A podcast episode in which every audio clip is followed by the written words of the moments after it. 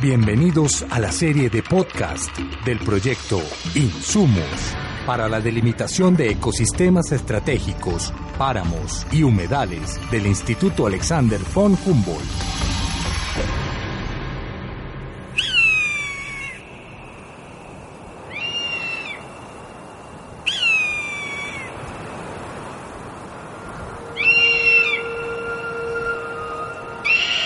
Los páramos son tierras de alta montaña presentes en la zona neoecuatorial del planeta, entre el límite superior de los bosques andinos y el límite inferior de los glaciares. Estos ecosistemas se consideran archipiélagos ecológicos por su gran diversidad biológica, cultural y paisajística, y por estar rodeados de una inmensidad de bosques montanos. Están dominados por vegetación herbácea y arbustiva. Presentan considerables fluctuaciones de temperatura y vientos, estaciones secas y húmedas, noches gélidas, o medios días de gran insolación que favorecen la permanencia de animales y plantas con adaptaciones particulares a estas condiciones. Nuestros territorios de páramos abarcan 2.906.136 hectáreas, cifra eh, que indica que Colombia podría poseer más del 50% del total de los páramos existentes en los Andes. A pesar de su poca extensión relativa, solo el 2.5% de la superficie terrestre del país, los páramos contienen alrededor del 10% de la biodiversidad vegetal y poseen el 8% del total de especies endémicas de la flora del país referenciadas por citar algunos ejemplos, 11 especies de reptiles, 154 especies de aves, 131 especies de mariposas, 70 especies de mamíferos, 459 especies de musgos, 3.380 especies de plantas y 90 especies de anfibios. Esto significa una mega biodiversidad biótica para un sistema de altura, cosa que para unos ojos no entrenados puede pasar desapercibido.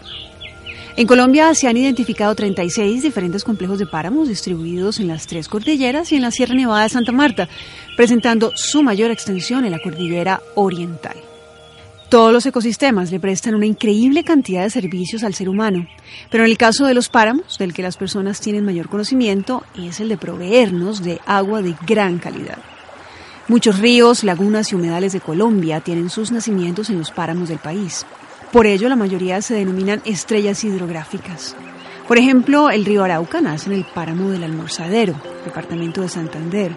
El río Magdalena nace en el páramo de las Papas, macizo colombiano. El río Atrato, considerado uno de los ríos más caudalosos del mundo, nace en los Saltos de la Concordia y los Farallones de Citará, a 3.900 metros sobre el nivel del mar en el departamento de Antioquia. Y el río San Juan nace en el cerro Bocató, nudo del Paramillo, departamento de Córdoba. Escuchemos a Carlos Sarmiento, geógrafo del Instituto Humboldt, que nos explica por qué el agua es el servicio ambiental más importante del páramo y cómo, a través de este ecosistema y de su aliado, el bosque alto andino, nuestras casas e industrias obtienen el suministro del líquido vital. En particular del ecosistema de páramo tenemos uno muy importante para la economía y para el bienestar de la sociedad, que es eh, el agua. Y en particularmente el páramo eh, tiene diferentes características que lo hacen muy importante desde el punto de vista de la regulación, que en épocas de variabilidad climática o en las épocas de sequía se vuelve muy importante porque esa regulación eh, implica que durante las épocas de sequía el agua tiene reservas, el páramo tiene reservas de agua que puede ir liberando poco a poco. Esa función proviene de varias de las características que reconocemos hoy en día como más importantes. Una de ellas es eh, los suelos de páramo, los suelos eh, orgánicos, espesos, negros, tienen propiedades químicas y físicas que los hacen excelentes retenedores de agua y asimismo la vegetación que tiene adaptaciones morfológicas específicas para capturar el agua que proviene de la atmósfera de la neblina que no está eh, dispuesta en forma de agua de lluvia.